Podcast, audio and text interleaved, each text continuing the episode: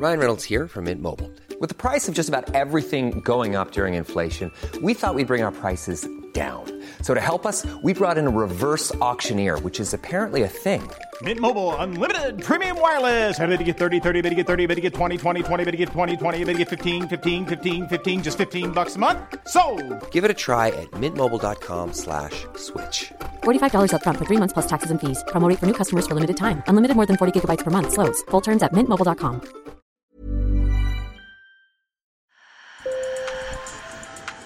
Bonjour. Hello. Hola. Marhaba bikoum. sur le fil, Le podcast d'actu de l'AFP.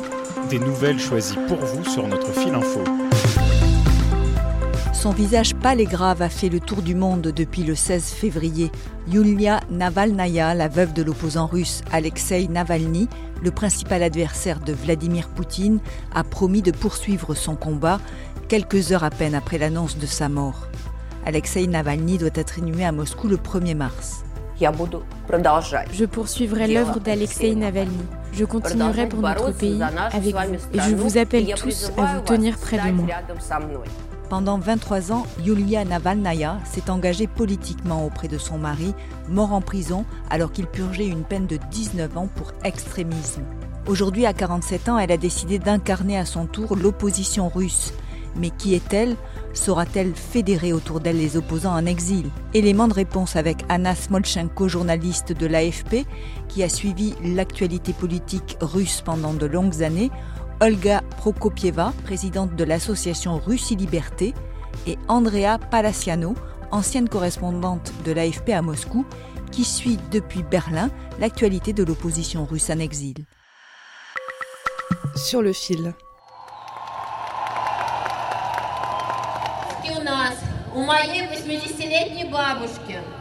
Ce son date du mois de septembre 2013 en pleine campagne électorale pour la mairie de Moscou.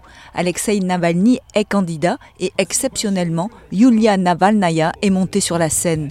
Devant des milliers de supporters, le couple s'embrasse. Ils se sont rencontrés en vacances en Turquie 15 ans plus tôt et se sont mariés en 2000. Cette campagne confirme la place d'Alexei Navalny sur la scène politique russe. Il mobilise les foules et certains voient en lui l'incarnation de l'opposition à Vladimir Poutine et son système jugé corrompu. Et Yulia Navalnaya est indéfectiblement à ses côtés dès le début.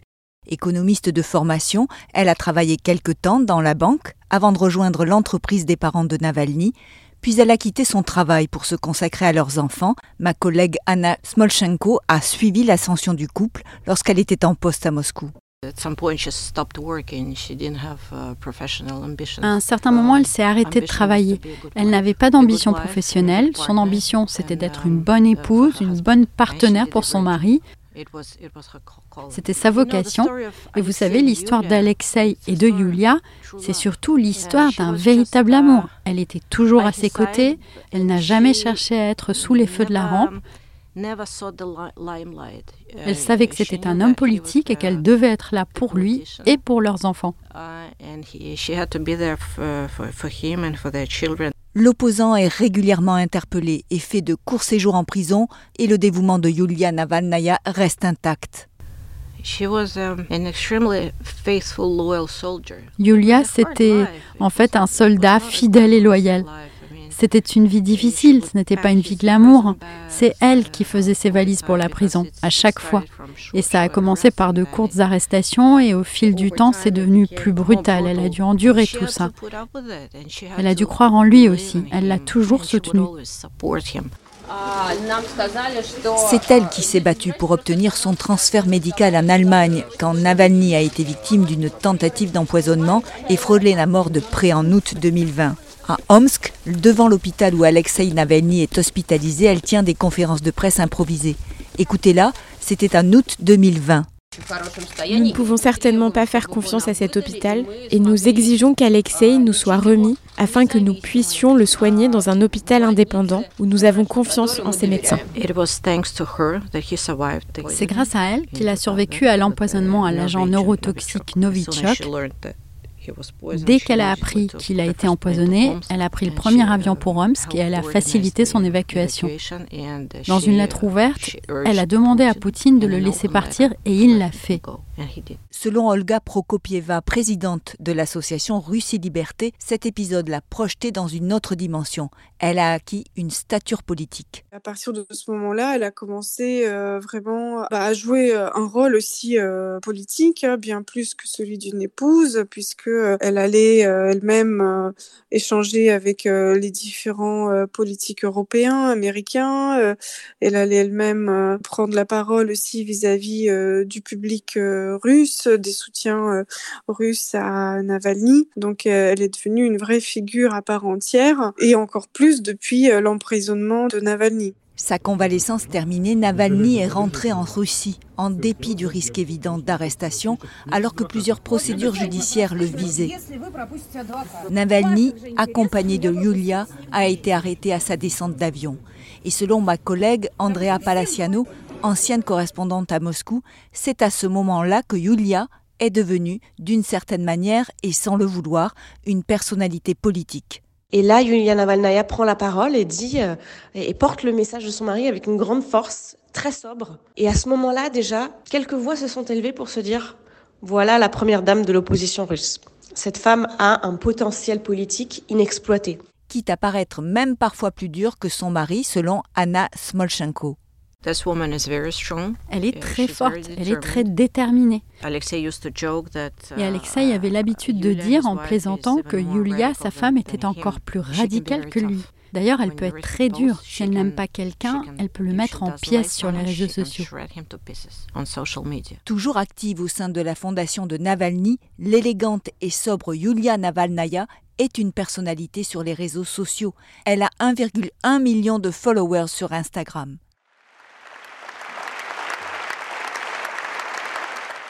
Désormais, sans se laisser le temps du deuil, elle a repris le flambeau pour poursuivre le combat de Navalny pour la démocratie en Russie. En quelques jours, elle a enchaîné les rencontres au plus haut niveau, de Joe Biden en passant par les ministres des Affaires étrangères de l'UE réunis à Bruxelles le 19 février. Et mercredi, elle était devant le Parlement européen. Elle a livré sa recette contre le régime de Poutine. Vous et nous tous, nous devons combattre cette bande criminelle et l'innovation sera de se centrer sur la détection du crime organisé plutôt que sur le terrain de la compétition politique. Remplacer les notes diplomatiques par des enquêtes sur les machinations financières. Dans ce combat, vous avez des alliés fiables. Des dizaines de millions de Russes sont contre la guerre, contre Poutine, contre le mal qu'il apporte. Nous ne devons pas les persécuter. Au contraire, vous devez travailler avec eux, avec nous. Et selon Andrea Palaciano, Yulia représente un espoir pour cette opposition éclatée en exil et en Russie. Le sentiment général, c'est que Yulia Navalnaya pourrait être plus fédératrice que son mari Alexei Navalny. Parce que c'est une figure qui a moins euh, de casserole, entre, entre guillemets, qui s'est moins sali les mains euh, dans le combat politique, puisqu'elle elle a été toujours aux côtés d'Alexei Navalny, mais pas en première ligne. Elle s'est toujours tenue en retrait. Contrairement à son mari, euh, la politique n'est pas sa passion, n'est pas son dessin.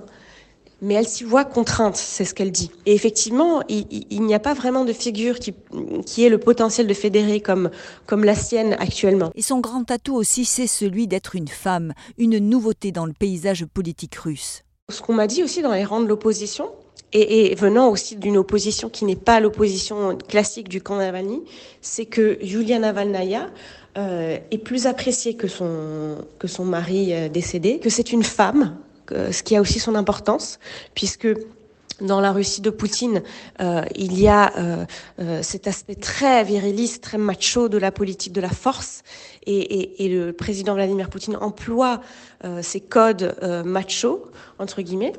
Et euh, effectivement, face à une femme, certains modes d'action ne s'appliquent plus.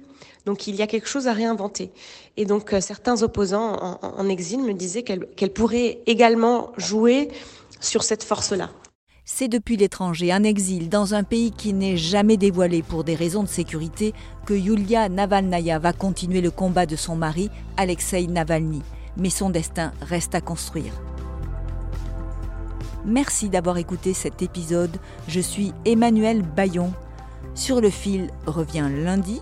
Si vous avez aimé cet épisode, alors n'hésitez pas à vous abonner. À bientôt.